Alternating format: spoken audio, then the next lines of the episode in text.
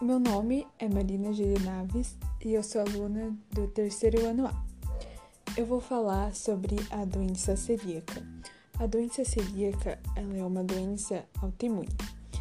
E o que seria a doença celíaca? A doença celíaca ela é causada pelo glúten. E o glúten é uma proteína do trigo, da cevada e do centeio.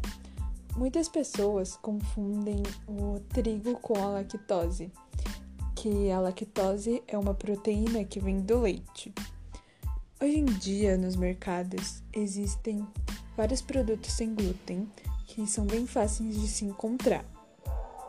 O glúten ele é encontrado em pizzas, o que é bem triste, é, pães, é, bolos, se você ficou curioso sobre a doença celíaca, pesquise mais no Google, que lá você vai encontrar várias informações sobre.